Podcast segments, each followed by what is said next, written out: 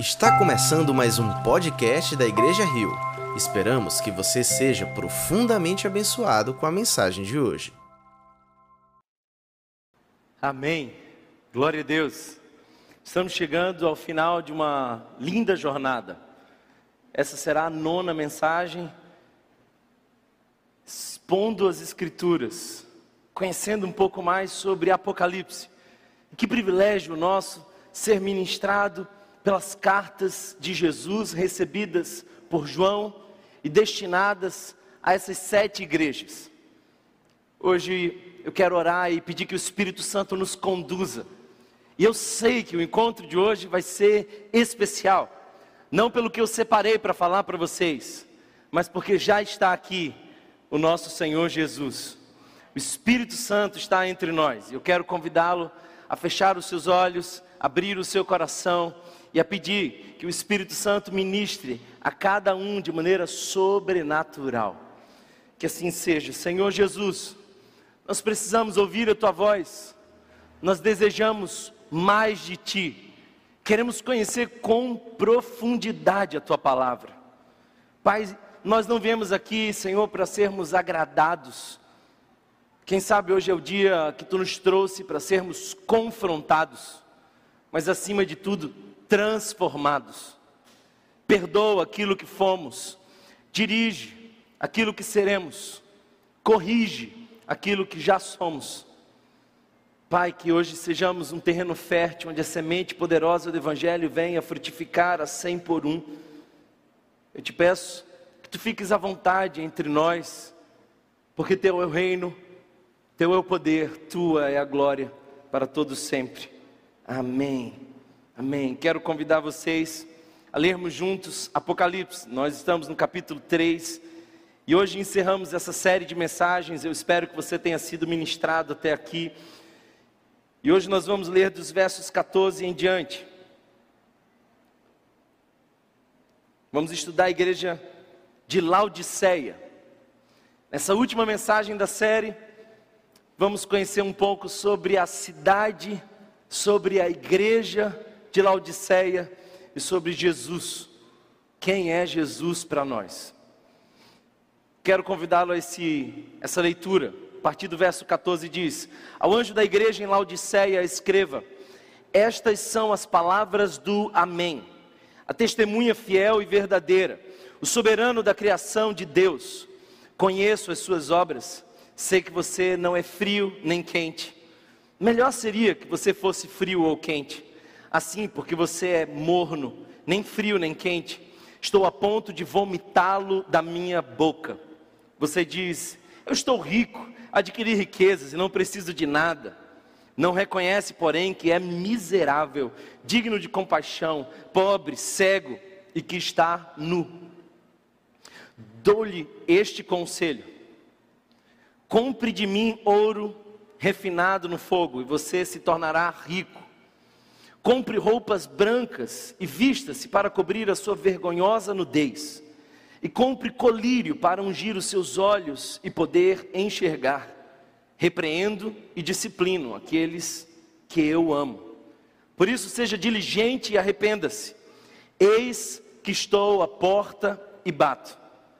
Se alguém ouvir a minha voz e abrir a porta, entrarei e cearei com ele e ele comigo. Ao vencedor darei o direito de sentar-se comigo em meu trono, assim como eu também venci e sentei-me com meu Pai em seu trono. Aquele que tem ouvidos, ouça o que o Espírito diz às igrejas. Palavras do Senhor. Queridos irmãos, Laodiceia era uma importante cidade. E eu quero mencionar para vocês pelo menos quatro aspectos que fazia essa cidade ser tão importante. Primeiro desses aspectos é que essa era possivelmente a cidade mais rica das sete cidades que nós estudamos. Laodiceia, por exemplo, ah, passou por alguns momentos de terremoto e dispensou a ajuda de outras cidades e governos, porque eles tinham próprios recursos para recomeçar a cidade. Eles eram de fato a Wall Street da Turquia, um centro bancário, um centro financeiro Parece que naquele lugar a prosperidade era notória e alcançava a quase todos. Um outro detalhe interessante dessa cidade é de que eles haviam se tornado um centro médico, mais especificamente oftalmológico. Eles conseguiram criar, por conta de uma planta que havia em abundância, uma espécie de colírio, colírio raro em outros lugares. De modo que várias pessoas vinham para comprar o colírio pó, pó, pó frígio. E esse era um colírio que muitas vezes era o último recurso das pessoas com problemas de visão. Uma outra coisa muito interessante de se perceber é de que Laodiceia tinha se tornado o centro de confecções daquele lugar. Era sem dúvida a maior produtora de tecido e de roupas. Talvez aqui para nós, na região do Nordeste, algumas cidades se destacam por esse fim. Toritama, Santa Cruz do Capibaribe, são cidades cujo comércio é intenso na produção de roupas. Não era diferente com Laodiceia. E ali, todo mundo mediterrâneo vinha buscar o tecido daquele lugar, especialmente a lã negra. Eles fabricavam belas roupas e a maioria dessas roupas de lã preta vinha daquela cidade. É interessante ler essa carta e perceber que Jesus não faz a essa igreja nenhum elogio. Sabe, queridos irmãos, nós percebemos que Jesus tem uma estrutura comum em todas as cartas. Ele começa se apresentando e depois ele faz a afirmação tão conhecida: Eu conheço as suas obras. E ele, como todo bom feedback, inicia pontuando aquilo que de fato era bom, mas ele não faz. Essa é a igreja que não recebe nenhum elogio. Mesmo esse padrão familiar de Jesus se comunicar com a igreja, não não tem absolutamente nada naquela igreja que poderia ser um destaque positivo. Eu quero que você perceba uma divisão clara nesse texto que nós acabamos de ler. Primeiro, nós vemos as credenciais no verso 14. Do verso 15 ao 17, nós vemos um diagnóstico. Do 18 ao 20, ao apelo de Jesus para que aquela igreja mudasse de postura. E do 21 ao 22, nós vemos as promessas para aqueles que vencerem para aqueles que superarem todas as adversidades e se manterem firmes em Jesus. Eu quero passar com vocês por cada uma dessas etapas, expor cada uma dessas partes importantes do texto. E eu quero começar pelas credenciais. Portanto, olhe a sua Bíblia e veja no verso 14 o que diz: Estas são as palavras do Amém a testemunha fiel e verdadeira, o soberano da criação de Deus. Três características sobre Jesus. Quem é Jesus? Note que Jesus se apresenta de maneiras diferentes para igrejas diferentes. E a forma como Jesus se apresenta a essas igrejas está diretamente ligado a quem essas igrejas de fato são. Mas há uma expressão um tanto rara aqui. Jesus diz acerca de si mesmo que ele é o Amém, e talvez, se você entendeu errado como eu, você não vai perceber a profundidade dessa expressão, porque amém não é aquilo que nos ensinaram. Nos disseram que o amém significava um tomara evangélico. Quando alguém faz uma oração e você deseja que aquilo aconteça, então você faz um tomara gospel. Amém. Mas amém não é isso. Amém não expressa uma possibilidade no futuro, expressa uma certeza em fé no agora. Não é algo que pode acontecer amanhã, é algo que pela fé já existe. Portanto, está definido: aquele que é o Amém é aquele que é acima de tudo. Jesus não é a esperança, Jesus é a certeza do agora. Ele não é uma possibilidade, mas Ele é a única verdade que nós temos. Portanto, queridos irmãos, quando Jesus diz, Eu sou o Amém, Ele está dizendo, Eu sou aquele que já está definido, eu não mudo. E há uma profunda conexão entre essa expressão, Eu sou o Amém, e a queixa que Jesus faz a essa igreja. Note que Jesus diz que essa igreja não é. Ela não é fria e nem é quente. Ela não é incrédula, nem é fervorosa. E Jesus, condenando essa inconstância da igreja, se apresenta dizendo: Eu sou constante, eu sou o Amém, eu sou aquele que é, em mim não há sombra de variação, eu estou desde sempre pleno. Uma outra característica de Jesus, ele se apresenta a essa igreja como a testemunha fiel e verdadeira. Ele é a testemunha. E ora, você não pode testemunhar absolutamente nada se você não presenciou algo. Você não pode ser testemunha de algum fato se você não estava ali. Jesus está introduzindo a sua fala dizendo: Olha, eu não fiquei sabendo que vocês eram assim. Eu estava entre vocês. O capítulo 1 nos dá clareza sobre isso. Eu estou andando entre os candeeiros de ouro. Jesus anda no meio de sua igreja. Jesus conhece a realidade de sua igreja. Ele sabe os dramas do nosso coração. Ele conhece as falhas da comunidade cristã. Jesus anda entre nós. Ele não é surpreendido com alguma novidade, porque ele está nos observando. E ele não é qualquer testemunha. Você pode ser vítima de uma falsa testemunha, de uma mentira. Mas ele diz: Eu sou a fiel e verdadeira testemunha. Jesus está entre nós. Sabe de uma coisa? Você não precisa dizer para Deus a realidade da igreja. Porque Jesus, que é o Senhor da igreja, passeia entre nós e a conhece muito bem. Ele é o Amém, Ele é aquele que é, Ele está definido, mas Ele também é a testemunha fiel e verdadeira. Para uma igreja marcada pelo ceticismo, pela incredulidade, Ele se apresenta como a verdade. E é interessante perceber também que é uma terceira característica sobre Jesus. Ele diz acerca de si que ele é o soberano da criação. Eu gosto, queridos irmãos, de imaginar que aqui Jesus está realmente deixando claro de que ele é o primogênito. Foi ele quem disse: haja luz. A igreja evangélica tem se perdido ao acreditar que há um duelo de forças opostas e iguais entre Deus e o diabo. E eu tenho visto, não raramente, alguns crentes com medo das potestades malignas. É quase que uma torcida para que Deus possa vencer o diabo. Deixe-me dizer algo para você: o diabo não está em peleja contra Deus, porque desde o Gênesis a sua cabeça foi esmagada. Desde o Gênesis, o diabo está vencido e condenado.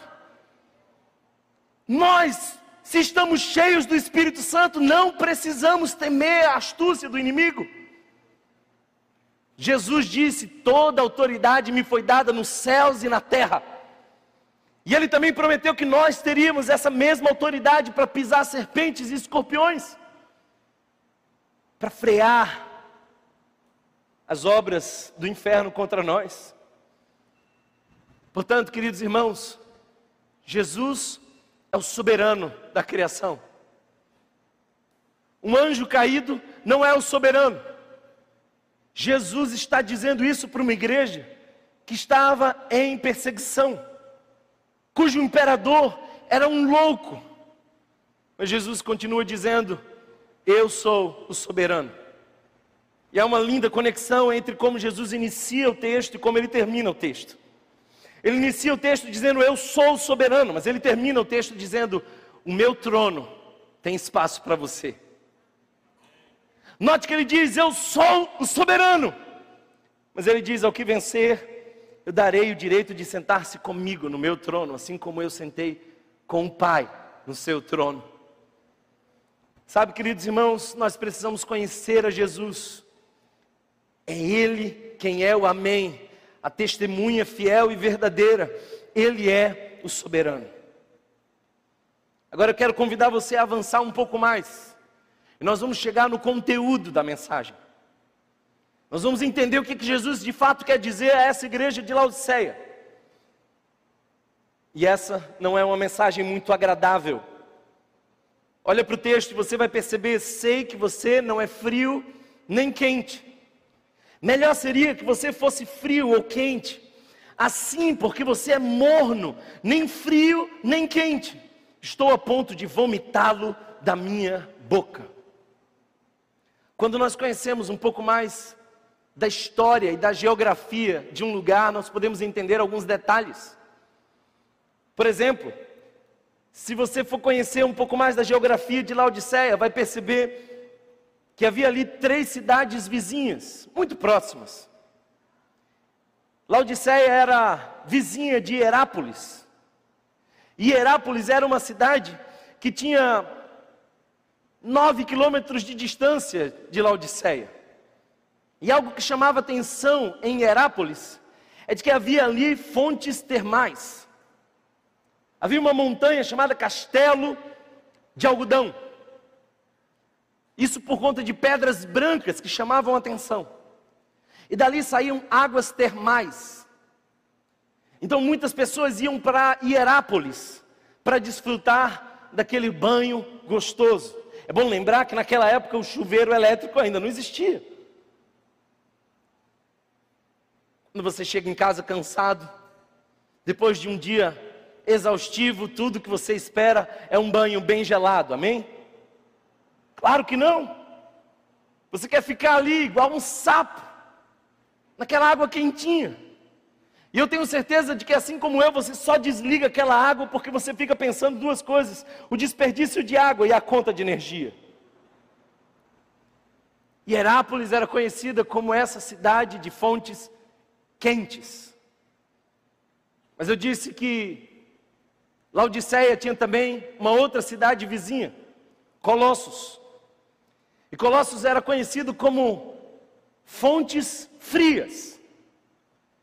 Em Colossos haviam várias fontes de águas, boas águas. Laodiceia não tinha fontes de água. Era uma cidade muito rica, então eles investiram em arquedutos e traziam as águas de Herápolis e também de Colossos.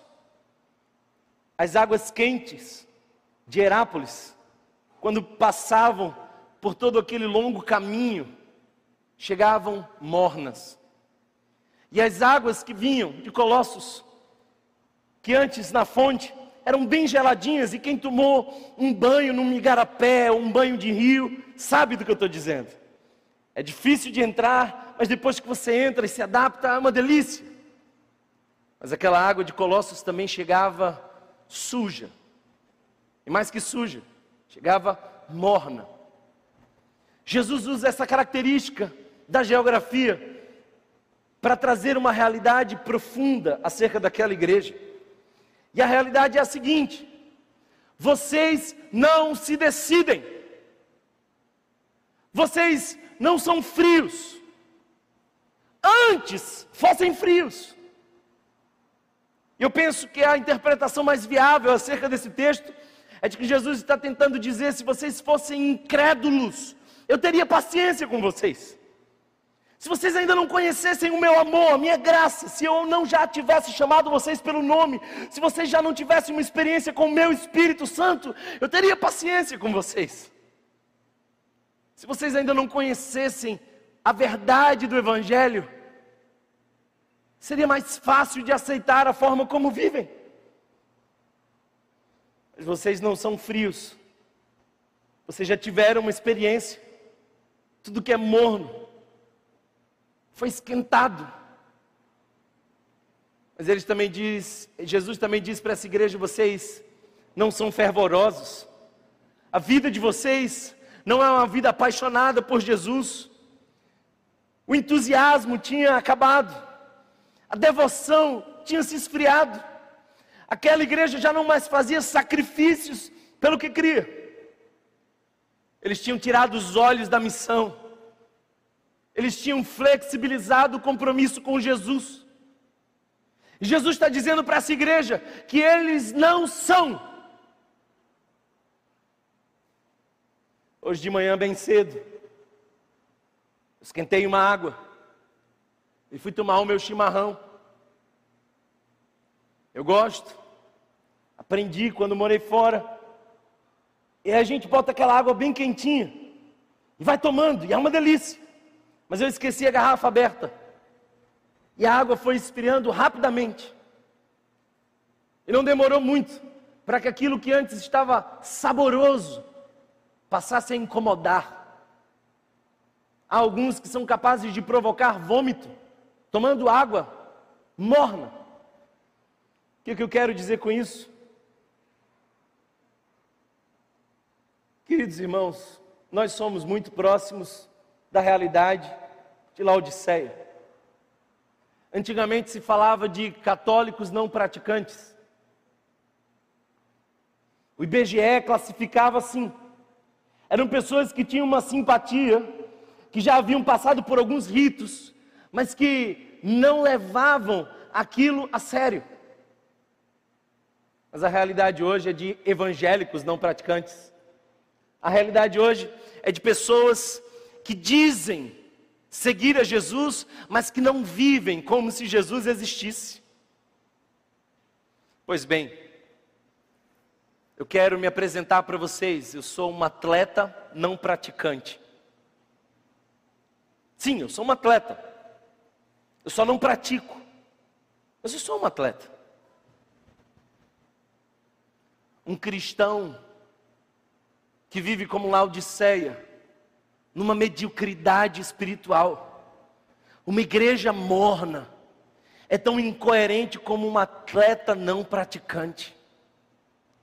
Sabe, queridos irmãos, Jesus está denunciando aquela igreja. Jesus está dizendo: Eu sou o Amém, mas vocês não são nem frios, nem quentes. Isso me faz lembrar quando Moisés vai buscar o nome de Deus. Ô oh Deus, como é que eu vou te apresentar para as pessoas. Você está me dando uma missão, mas não me deu um nome. Então Deus diz: diga a eles que eu sou o eu sou. Eu sou o que sou. Estou definido. Nada muda em mim, nenhum adjetivo me contém.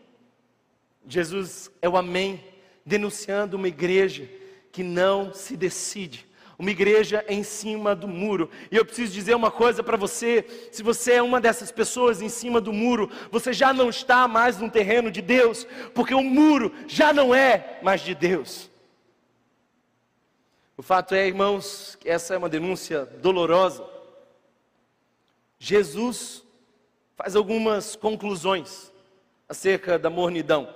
A primeira delas é de que um crente morno é pior do que um incrédulo. Eu vou repetir isso.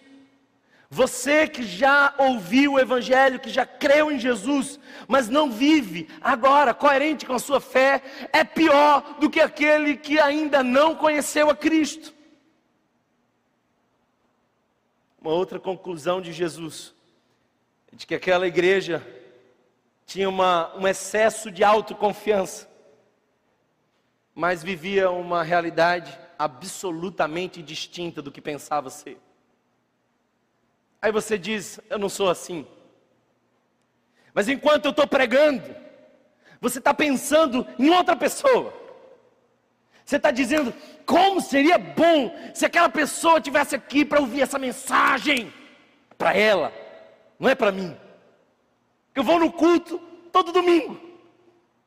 Eu ainda dou o dízimo. Eu me envolvo, vez por outra eu vou no pequeno grupo. Duas vezes por semana, para aliviar a minha culpa religiosa, eu abro a Bíblia. Então você acha que é suficiente essa vida? Você é Laodiceia. Você não vive a fé com intensidade. Você perdeu a paixão por Jesus.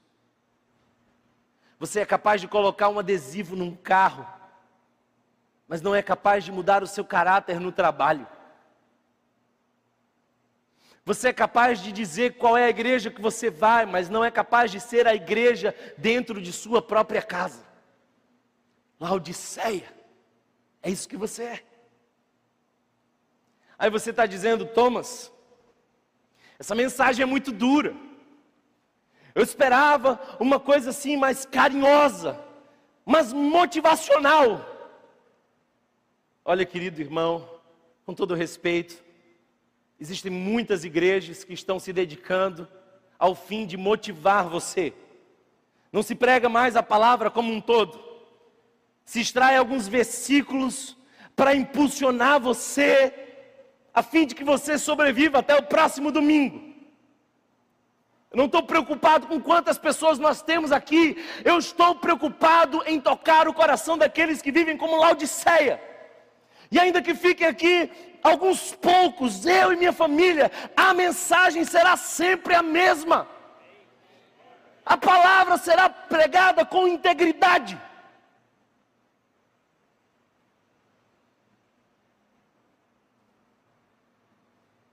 Jesus diz que crentes mornos e provocam náuseas. Você só vomita o que ingeriu. Você só põe para fora o que um dia esteve dentro. E eu sei que essa é uma mensagem para alguns que um dia estiveram em Cristo, viveram em Cristo, desfrutaram de Cristo, viram o poder de Cristo, contribuíram na missão de Cristo vocês já estiveram dentro, mas estão a ponto de serem postos para fora. E essa não é uma mensagem minha, essa é uma mensagem do próprio Jesus. Um cristão morno, provavelmente, não é um genuíno cristão. Vocês estão espiritualmente mornos de Jesus. Sabe, queridos irmãos, hoje eu estava pensando, como que a igreja do primeiro século perseverou e superou as perseguições do Império Romano. Note, hoje já não existe mais Império Romano. Note que todos aqueles povos que um dia tiveram poder já não o têm. Note que todas as pessoas que antes detinham o controle já viraram pó mas a igreja do Senhor Jesus prevalece firme. Perseguiram a igreja durante séculos, mas cá estamos nós, ainda glorificando ao nosso Jesus. Vá procurar Laodiceia, vá procurar essas sete cidades Vá na Turquia e você vai perceber que são apenas ruínas, um museu ao céu aberto. Mas a igreja ainda continua viva. Por que a igreja foi capaz de perseverar? Porque transcendeu as, as dificuldades? Porque superou o Império Romano, o fazendo aceitar posteriormente aquilo que já não conseguia parar. Alguns historiadores deram algumas respostas. A primeira delas é de que o cristianismo cresceu pelo seu conceito de verdade. É interessante perceber, queridos, que os bárbaros naquela época não tinham conceito de verdade. Assim como a nossa sociedade, tudo era relativo. Você podia fazer absolutamente tudo aquilo que você pensava que era coerente, mesmo que isso pudesse afetar o seu irmão. Então aparece um povo que carrega uma palavra de verdade e se apega a ela. E aquilo faz muita diferença na cultura. E as pessoas que naquele momento estavam sedentas pela verdade vão se rendendo ao Evangelho. Um outro historiador disse que não apenas o conceito de verdade, mas o conceito de inclusão no cristianismo. Talvez você que apenas ouve uma parte da história, acha que o cristianismo é excludente, porque tem mensagens como o inferno e tem algumas palavras um tanto mais duras acerca das funções de cada um. Mas deixe-me dizer uma coisa para você: nenhuma experiência religiosa incluiu tanto como o cristianismo. Note que naquela época as religiões se movimentavam dentro das suas culturas. Por exemplo, por que, que o judaísmo não se espalhou? Porque para que você se tornasse um judeu, você precisava assimilar toda uma cultura. Você precisava deixar a sua cultura de lado e se aculturar de como os judeus viviam. Você precisava agora se vestir como eles, cuidar das coisas como eles, o mesmo zelo, a mesma forma. E não era diferente nas outras religiões. Mas o Evangelho não pretende acabar com as culturas. O Evangelho pretende pôr um fim na vida em pecado. Em outras palavras, o próprio Apocalipse nos diz que serão salvas pessoas de toda tribo, povo, língua e nação. E aqui eu quero fazer um parêntese para arriscar uma afirmação um tanto perigosa. Eu creio que as culturas não serão desfeitas no céu. Em outras palavras, se você não entendeu, a minha expectativa é de que eu continue sendo um nordestino, um brasileiro na eternidade. Agora, com a minha cultura totalmente redimida. Eu tive nos Estados Unidos fazendo uma pesquisa quanto a algumas igrejas. E foi impressionante ver a cultura americana e como eles fazem as celebrações. Eu fui a uma igreja e o horário do culto era 11 e 22. Claro, incrédulo, brasileiro, acostumado com atrasos. Eu fiquei com um relógio diante dos meus olhos, esperando cada segundo. E pasmem, às 11 e 22 o culto começou. Saindo dali, eu passo na frente de uma igreja neopentecostal para latinos. E eu pedi para parar o carro, estaciona, para o carro, quero conhecer essa igreja também. E aí, quando a gente entra naquela igreja, a cultura era totalmente outra. O pastor convoca o louvor e não sobe ninguém na frente. As pessoas começam a tirar os instrumentos da bolsa. Eu lembro de uma senhorinha do meu lado que tira um pandeiro estridente. E ela começa a tocar. Eu lembro de um jovem que tira umas baquetas e começava a usar a coluna como um instrumento. Parecia tudo uma grande bagunça. Mas quer saber de uma coisa? O mesmo espírito que eu senti naquela igreja americana, eu senti entre os latinos. Porque o meu Jesus não é refém de uma cultura. E os teólogos acham que é talvez por isso que o Evangelho se espalhou, porque nós acolhemos pessoas de toda tribo, povo, língua e nação. O Evangelho é pertinente em toda a cultura. Jesus é para todos os povos. As mulheres, por exemplo, não eram bem-vindas em muitas práticas religiosas naquela época, mas as mulheres tinham um lugar de honra na igreja primitiva. Escravos não podiam cultuar nos templos daquela época, mas haviam igrejas feitas por escravos, a quem Jesus diz: vocês são ricos. Esse é o Evangelho de Jesus. Esse é o Evangelho que me alcançou. Uma terceira característica é de que, de fato, o cristianismo cresceu porque ele impactou vidas, transformou vidas. Nenhuma mensagem pode ser mais poderosa que o Evangelho. Não existe outra mensagem capaz de provocar mudanças como o Evangelho. Entra numa favela, entra numa pequena igreja, e você vai ver lá alguns, muitos, que estavam no tráfico, que estavam nas drogas, mas conheceram Jesus e tiveram sua vida transformada. Famílias desfeitas são restauradas em Jesus. As vidas transformadas eram o outdoor da fé. E as pessoas vendo como viviam os cristãos, se rendiam a Cristo. Então um desses historiadores começa a dizer: não, esses são Esses são motivos muito importantes, mas há um motivo além de todos esses. E na minha opinião, a melhor de todas as respostas para explicar por que, o cristianismo superou o Império Romano. Ele disse: o cristianismo tinha um só propósito: adorar o seu Cristo. E os cristãos tinham um só propósito: parecer com Jesus. Laodiceia perdeu Jesus de vista. Laodiceia deixou de adorar a Jesus.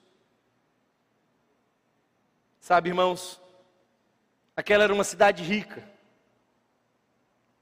Provavelmente aqueles irmãos abastados, muitos recursos.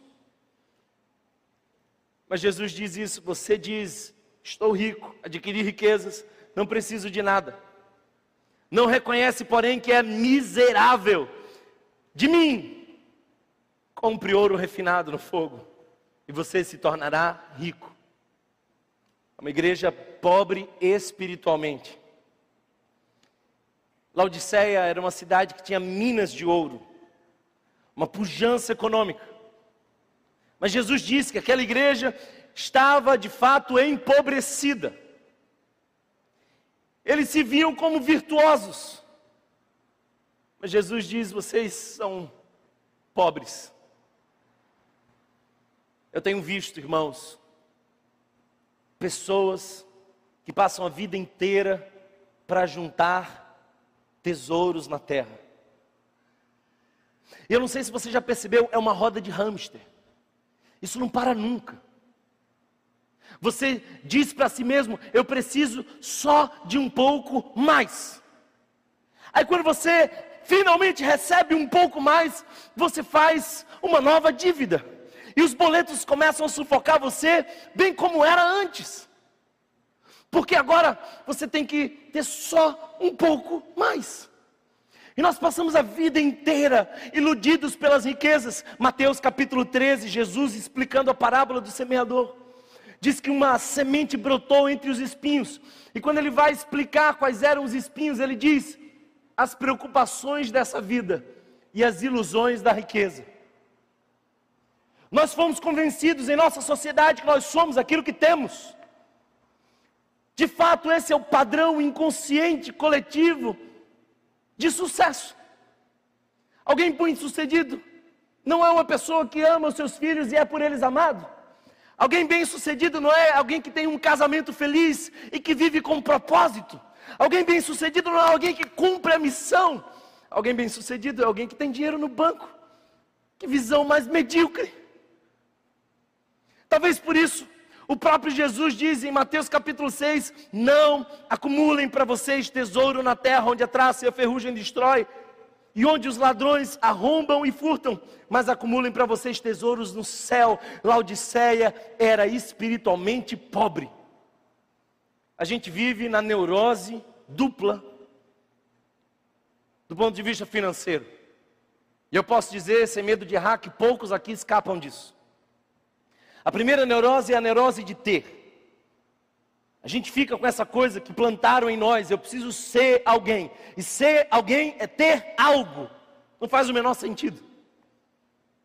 Mas um dia, finalmente, sacrificando os nossos filhos, não a Moloque, mas ao comércio. Nós somos capazes de sacrificar os nossos filhos, somos capazes de não vê-los crescer. Quando é pior, às vezes eu vejo pessoas perguntando ao Deus Mamon se elas podem ter um outro filho. Eu não posso ter mais nenhum filho, porque o meu orçamento não permite. Quem é que sustenta a sua casa? E sabe o que acontece? Casais que não têm filhos porque acham que não conseguem sustentar os seus filhos. E aí eles juntam tesouros e não tem mais com quem dividir. Louco, esta noite pedirão a tua alma e o que tens? Para quem será? A primeira neurose é de adquirir, a segunda é de proteger. Uma vez que a gente tem, agora a gente paga seguro. Antes de ter, a gente andava tranquilo. Porque o azar seria o do ladrão se viesse roubar. Mas agora que a gente tem, a gente fica com medo, na neurose, de alguém que se sente desprotegido. Sabe, queridos irmãos, eu vou dar uma dica econômica. Eu não sou Gustavo Cerbasi, mas a minha dica, garanto, é muito melhor que a dele. Você quer saber qual é o melhor dos investimentos? Está na dúvida entre tesouro direto, bolsa de valores, títulos de capitalização? Quer saber qual é a melhor opção? Invista no céu. Essa é a melhor opção.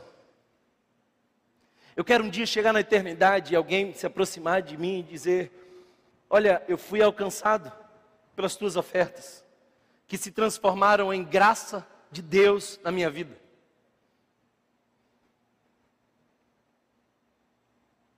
Tem muita gente que fica nessa coisa de o que, que eu vou dar para os meus filhos.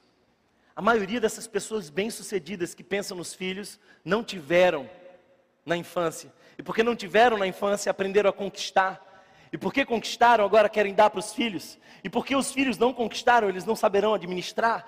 E porque não saberão administrar, eles serão os pobres de amanhã. Alguém está entendendo o que eu estou dizendo? O fato é que aquela igreja era pobre espiritualmente. Como é que a gente acumula tesouros no céu? É quando a gente investe uma vida na obra de Cristo. É quando a gente empenha o nosso coração na missão do Senhor. Eu não sei exatamente o que você tem, nem quero saber.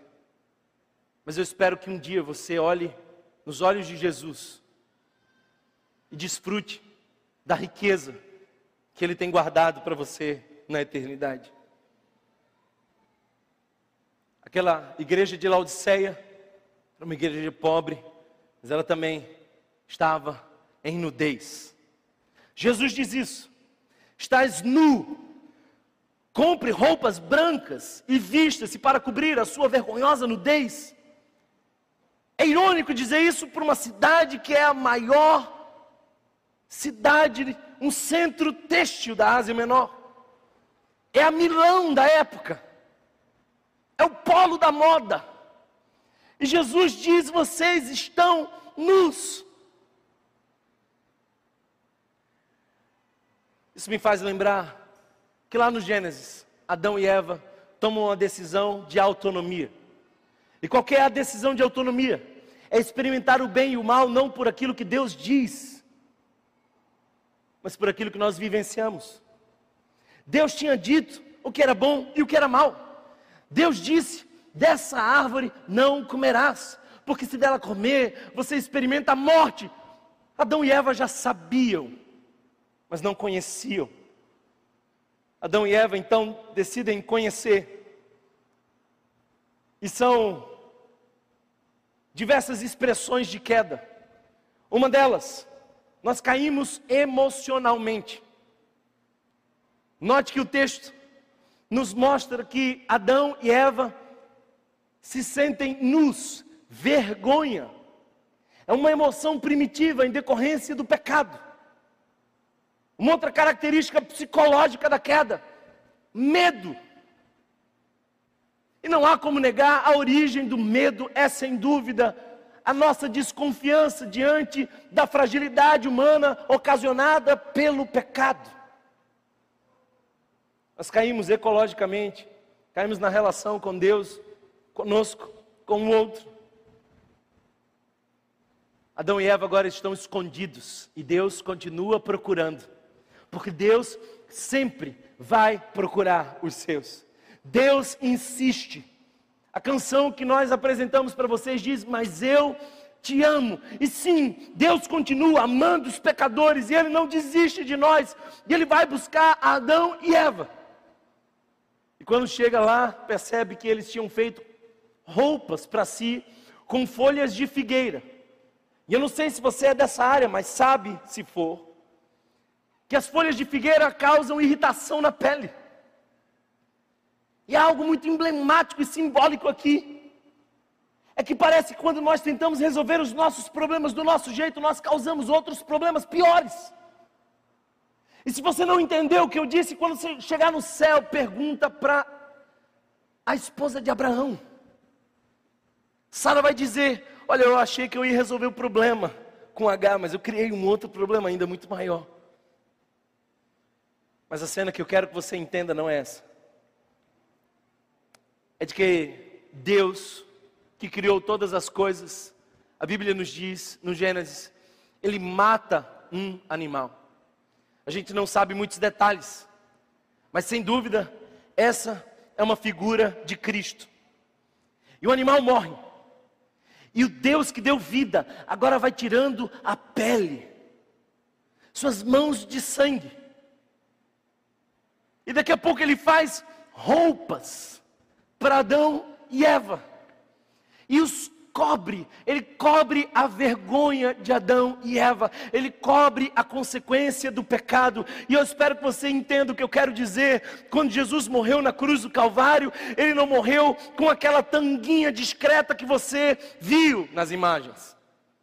É que nós, uma igreja cheia de pudor, não suportaria ver a tamanha vergonha de Jesus. Então a gente deu um jeito de botar uma cueca mas na verdade, os soldados aos pés da cruz disputavam as roupas de Cristo. Eles não sabiam o que estava acontecendo, mas alguém estava sendo desnudado para que uma igreja fosse vestida da graça. E por isso, Paulo vai dizer em uma de suas cartas: vistam-se de toda a graça de Deus, aquilo que nos cobre é a graça de Deus, nós precisamos estar cobertos da graça de Deus. Laodiceia estava em nudez.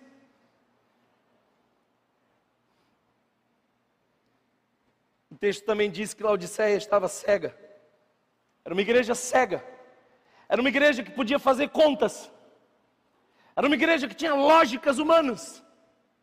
Era uma igreja que fazia diagnósticos. Era uma igreja que tinha ciência para produzir colírio para os olhos. Mas era uma igreja que não andava por fé. E uma igreja que não anda por fé é uma igreja cega. Porque quando nós andamos por fé, nós vemos aquilo que os nossos olhos não mostram. Isso me faz lembrar a passagem de 2 Reis, capítulo 6, dos versos 15 em diante. Eliseu e o moço, o aprendiz de profeta com ele. Um exército o cerca. O moço se desespera, porque ele só via o que seus olhos alcançavam. Mas Eliseu, sereno, tranquilo, tipo você nos seus problemas, bem sereno, equilibrado. E ele faz uma oração: Senhor, abre os olhos desse servo para que vejam. Nesse momento, os olhos espirituais do moço se abriram. E ele viu um exército muito maior que cercava o exército que os cercava. A igreja caminha com os olhos da fé. Eu não sei você, mas quem sabe a tua realidade é a mesma de Laodiceia. Quem sabe você é uma dessas pessoas que já não enxerga pela fé. Quem sabe você é como os discípulos de Emaús. Andaram com Jesus, viram milagres, ouviram as profecias, ouviram, quem sabe, Jesus dizer que ia ressuscitar no terceiro dia. Mas é domingo, eles ainda estão tomados pelos fatos terríveis da sexta-feira. Os discípulos estão voltando para casa na tarde do domingo. Jesus já ressuscitou e agora passa a conversar com eles. Mas o texto diz que seus olhos estão embaçados, embotados, fechados. Que olhos são esses? São os olhos espirituais. Mas quando Jesus parte o pão, seus olhos são abertos. Aquela cena de partir o pão que Jesus fez inúmeras vezes, aquela palavra que aquecia o coração, não resta dúvidas para os discípulos de Emaús, é Jesus ressuscitou, os olhos espirituais estavam abertos e eles não esperaram sequer o outro dia para fazer a trajetória de volta. Eles dizem para Jesus: se faz tarde, fica conosco. Mas quando Jesus vai embora, eles dizem: não, não está tarde coisa nenhuma, eu não quero perder um só segundo longe da missão de Deus. E eles voltam para Jerusalém. Eu quero orar para que Deus possa abrir os seus olhos espirituais porque com esses que você tem, você pode até fazer contas. Com esse que você tem, você pode constatar as coisas impossíveis. Mas somente com os olhos da fé, nós andamos como igreja. Somente pelos olhos da fé, nós vemos aquilo que Deus está fazendo e o que há de fazer por nós. A realidade é de que alguns estão realmente espiritualmente cegos. É interessante perceber que nesse texto Jesus não vê algumas coisas. Leia a carta e você não vai ver nenhum problema teológico. Quem sabe essa era uma igreja com uma boa teologia, ortodoxa. Olhe para essa igreja e você não vai ver que não tinha ali nenhum problema moral. Jesus não menciona as doutrinas daqueles que seguem a Balaão, aqueles que se deitam com Jezabel, aqueles que adotam as práticas dos nicolaítas não estão aqui. Parece que aquela igreja era moralmente ajustada.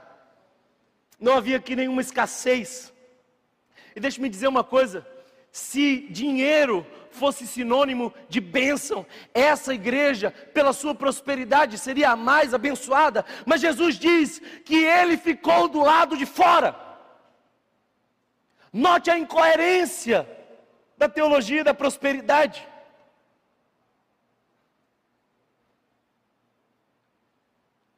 Jesus viu falta de fervor, Jesus viu apatia, mornidão, vida cristã no piloto automático. E deixa eu te dizer uma coisa: fervor não é emoção, fervor é produzido pelo Espírito Santo e é convicção. Eu oro para que Deus ponha em nós sinais de fervor uma igreja fervorosa. Uma igreja fervorosa é uma igreja que se dobra em arrependimento. Cuidado com a forma como você se enxerga.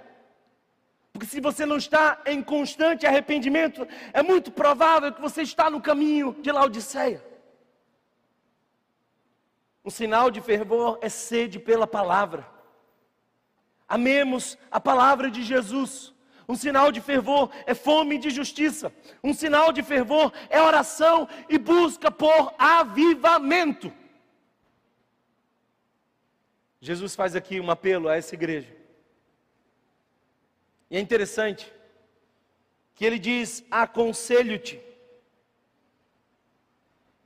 Ele começa dizendo que é o soberano, termina dizendo que ele tem um trono. Ele tem poder para mandar, mas ele prefere aconselhar. Aconselho-te que de mim compres ouro refinado. Jesus aqui assume o lugar de um vendedor. Deixe-me deixar mais claro para você isso. Às vezes, eu não sei você, mas alguns mortais fazem aquela peregrinação no shopping. E a minha peregrinação é sempre a peregrinação do liso. E a gente entra na loja e o vendedor diz: Posso ajudar, Senhor? E o que é que você diz? Estou só olhando. Estou só olhando. Mas aquele vendedor é insistente. Ele fica perto, ele começa a dizer das coisas que a gente observa, e ele começa a tentar nos convencer da compra. Só que há uma diferença entre o vencedor e o vendedor e Jesus. A diferença é única. É que se o vendedor convence você, é você quem paga a conta. Mas se Jesus chama você, ele já pagou a conta na cruz do Calvário. Jesus está dizendo: compra de mim ouro refinado. E aí, quem sabe você diz: mas quanto custa? Ele diz: fica tranquilo, na cruz do Calvário já paguei. Compra de mim vestes brancas, Viva em santidade. Aí você diz, mas como é que eu faço isso? É porque o meu cartão está ah, tá com um limite estourado. Aí Jesus diz assim: fica tranquilo. Eu já providenciei o meu amor que te veste, e na cruz do Calvário foi despido a minha morte, para que você não morresse, mas estivesse coberto de graça.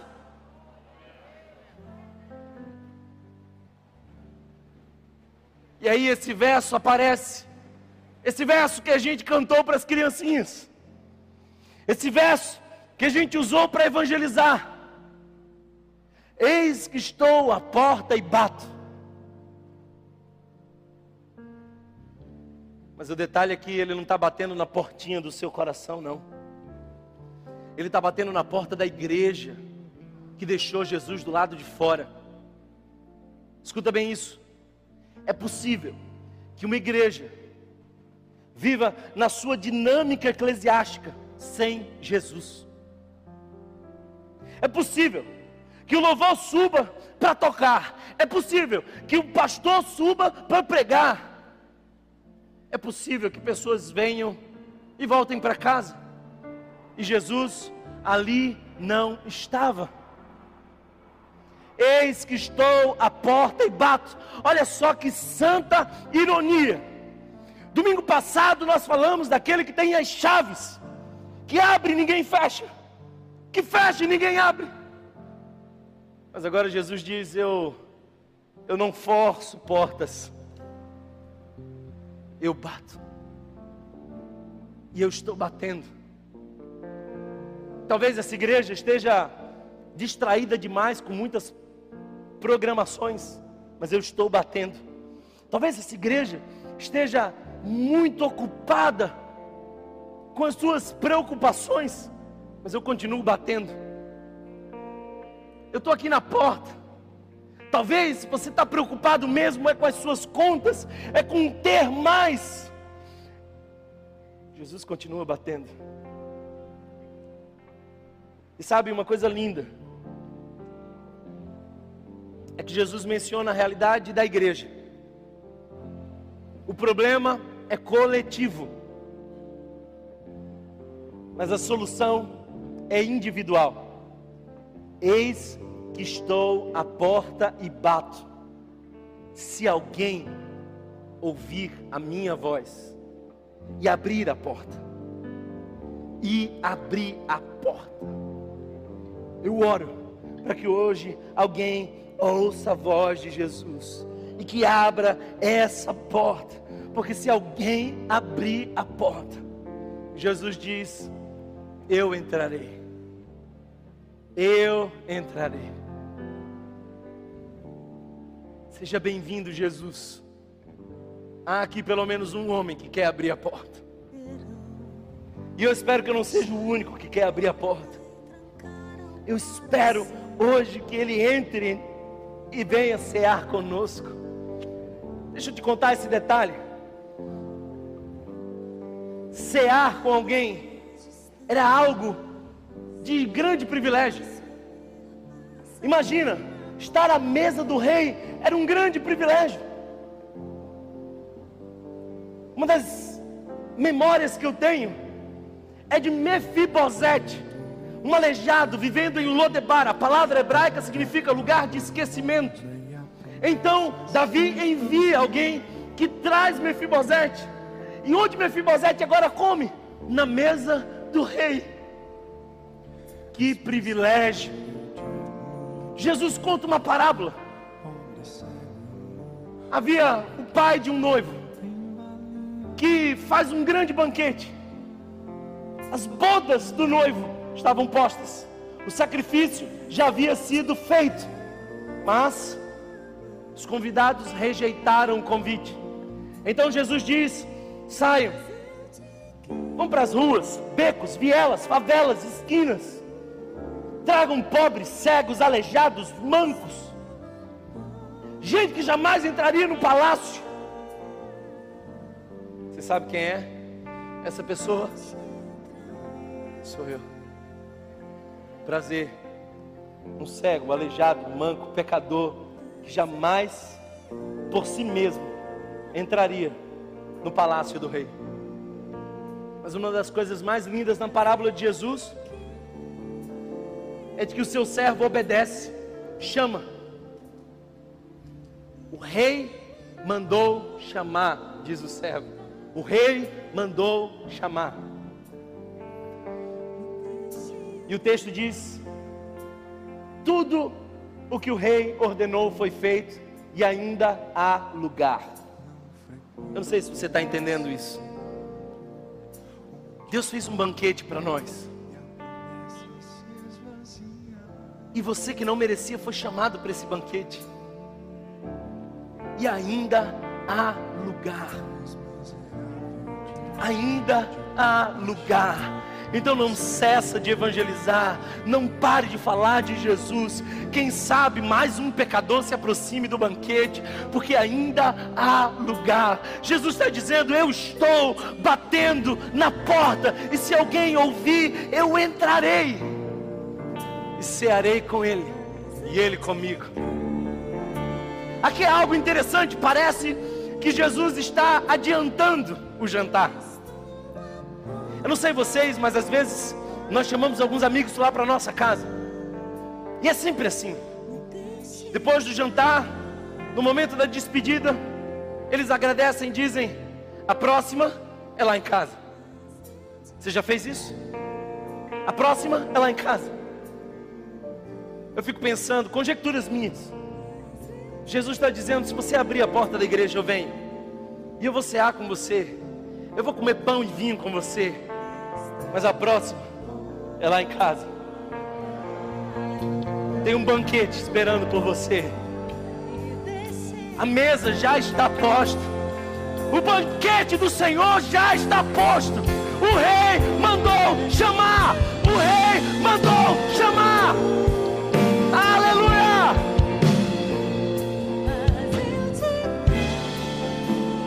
As promessas de Jesus nesse texto divide em duas partes. A primeira é a mesa. Guarda isso. A primeira é a mesa. Eu entrarei, cearei com ele e ele comigo. O que a mesa significa? Significa intimidade. Você não depende da igreja. Mas se você abrir a porta, a igreja pode ser abençoada por você. A segunda face dessa promessa é o trono. Se a primeira é a mesa, a segunda é o trono. E se você observar o que o texto diz, você vai ver o seguinte: Ao vencedor darei o direito de sentar-se comigo em meu trono, assim como eu também venci e sentei-me com meu Pai em seu trono. Preste atenção numa coisa: quem senta no trono é quem já sentou na mesa de Jesus. Alguém está entendendo essa palavra? Não espere sentar no trono sem antes ter levado Jesus para a mesa. Mas há algo precioso aqui. Os reis não dividiam o seu trono. Eu não sei se você sabe, mas sempre que uma outra dinastia assumia, eles matavam todas as pessoas da dinastia anterior, para que ninguém viesse a pedir, a reclamar o trono. Eu não sei se você sabe, mas Nero e companhia, os imperadores eram capazes de matar os seus próprios filhos, mãe, pai, esposa, para não dividir o trono. O medo deles era dividir o trono. Domiciano esse era o imperador da época, o segundo Nero, um homem extremamente severo, um homem num alto nível de narcisismo. Ele foi capaz de trocar o nome de dois meses do ano, para que durante dois meses do ano as pessoas mencionassem o tempo usando o nome dele.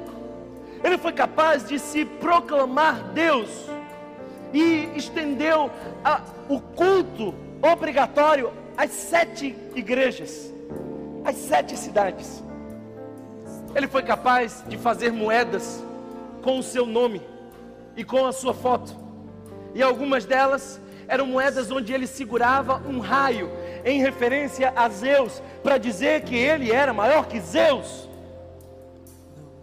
Esse era o imperador da época.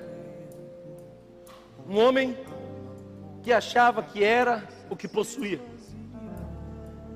Aí Jesus diz assim para aquela igreja: Não se iludam. Eu sou soberano. Sou eu quem está no trono. O trono é meu.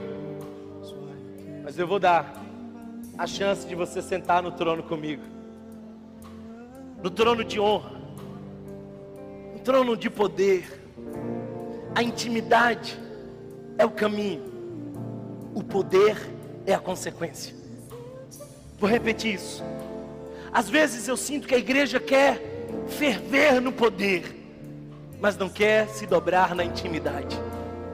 Antes do trono tem a mesa, mas quando tem a mesa, um crente que vai para a mesa com Jesus é certamente um crente que vai ocupar o trono com Cristo. Sabe, gente, Jesus aqui está dizendo: Eu sou o governante, eu é quem tem o trono. E desse capítulo em diante, o símbolo central do Apocalipse é o trono. Parece que a última das promessas é o tema central de Apocalipse: Jesus no trono. Se você tem dúvida disso, eu quero dizer que a palavra trono aparece 45 vezes só no Apocalipse. O trono, como símbolo, aparece em 14 dos 22 capítulos de Apocalipse. Jesus continua dizendo: Quem está no trono? Sabe o que isso significa? Que Ele quer partilhar conosco o seu reino. E Ele nos chamou para desfrutar desse reino. E nós fomos chamados a desfrutar desse reino. Quem tem ouvidos, ouça o que o Espírito diz às igrejas. Essa é a sétima e última vez que eu menciono essa frase. Quem tem ouvidos, ouça o que o Espírito diz às igrejas. Escuta o que o Espírito está falando. Se você for hoje na atual Turquia, você não vai ver mais que 1% da população que serve a Jesus. A Turquia tem 1% de cristãos. A igreja de lá não ouviu a voz do Espírito. E a igreja daqui, será que ouvirá? Eis que estou à porta e bato. Se alguém abrir, eu entrarei. Foram sete mensagens. Não há nada mais a ser dito. Daqui para frente, é o que você faz com o que você aprendeu. A verdade é que Ele está no trono. A verdade é que Ele está na porta.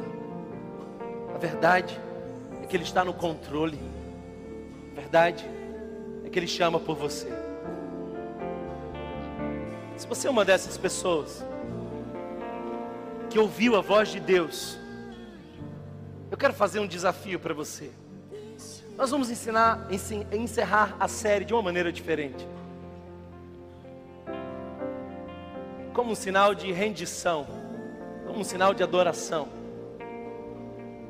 Se você é uma dessas pessoas que foi alcançada por essa palavra, se você é uma dessas pessoas que decide abrir a porta, se você quer ter intimidade com Jesus, você é uma dessas pessoas que quer ouvir o Espírito Santo, se a tua disposição física lhe permite, eu quero convidar você a encerrar essa série de mensagens e a começar essa longa jornada de joelhos. Se você responde a voz de Jesus, se você é um desses que abre a porta, é de joelhos. Se você não pode se ajoelhar, dobre o seu coração. Se você é uma dessas pessoas que não pode dobrar-se fisicamente, dobre-se espiritualmente. Mas hoje confesse diante de Jesus que Ele tem primazia, que Ele está no trono. Senhor Jesus, eu clamo, Senhor, para que Tu desperte a Tua igreja. Eu oro, Jesus, para que não venhamos a investir em tantas coisas e perder de vista o relacionamento. Eu oro, Senhor, nesse exato momento, para que tu nos vista com a tua graça, Jesus. Eu oro, Senhor, para que não sejamos mais crentes mornos, mas que tu ponha fervor em nosso coração. Aquece a tua igreja, Jesus. Eu oro para que tu abra os nossos olhos espirituais e que nós possamos enxergar pelos olhos da fé. Eu oro, Senhor, para que essa igreja seja tão empenhada na missão, que seja tão dedicada em cumprir a tua palavra, que sejamos ricos no céu,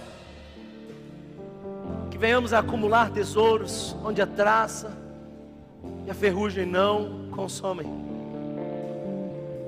Jesus,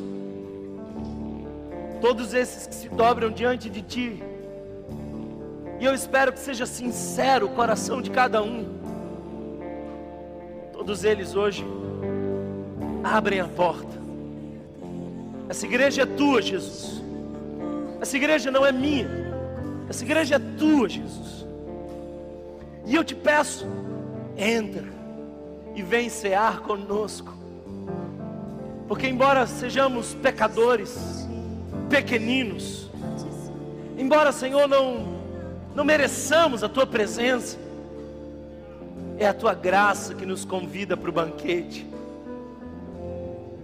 Nós ouvimos a voz do Rei, abrimos a porta e desfrutamos da mesa da graça.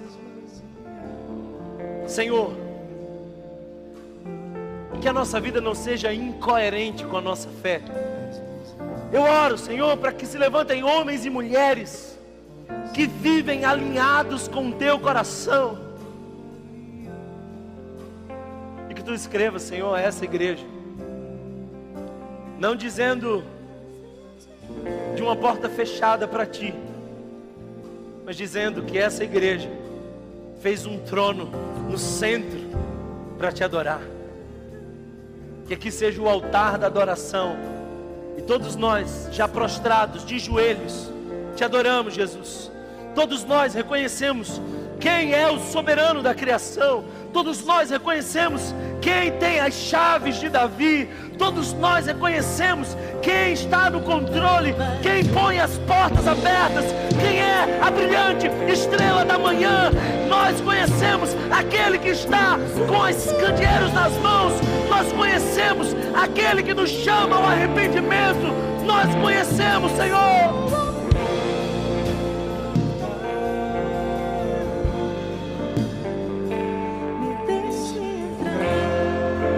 Queremos comprar de ti ouro refinado, ser vestidos com as vestes que tu tens para nós, e queremos te ter na mesa da graça.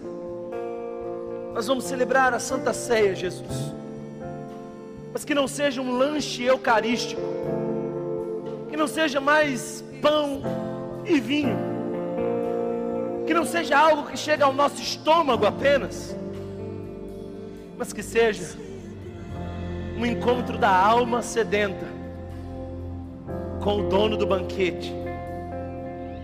Que seja homens e mulheres pecadores que entenderam o privilégio de estar à mesa com Jesus. Fica conosco. Fica conosco em nome de Jesus.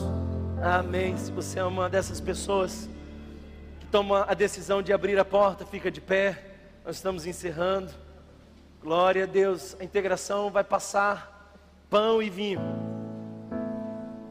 Nós vamos terminar celebrando a ceia do Senhor. Eu peço que você não coma agora, espere até que todos sejam servidos. Ceia não é aquilo que você come. Ceia é relacionamento com Jesus. Não é sobre aquilo que você vai mastigar é sobre aquilo que você vai desfrutar em Cristo. Então, se você é uma dessas pessoas que decide hoje ter mais intimidade com Jesus, se você crê no Senhor Jesus como Salvador, como Senhor, se você sabe que era pecador, irremediavelmente perdido, mas que o Rei mandou chamar pela graça. Se você é uma dessas pessoas que sabe que em si mesmos não há nenhuma condição de estar na presença de Jesus, mas que Ele na cruz do Calvário pagou o preço por você e te chamou para a ceia. Se você crê na graça de Cristo, você é bem-vindo a celebrar a ceia do Senhor conosco. Celebremos a ceia do Senhor. Espere até que todos sejam servidos. Se você foi abençoado por essa mensagem, compartilhe com alguém, para que de pessoa em pessoa alcancemos a cidade inteira.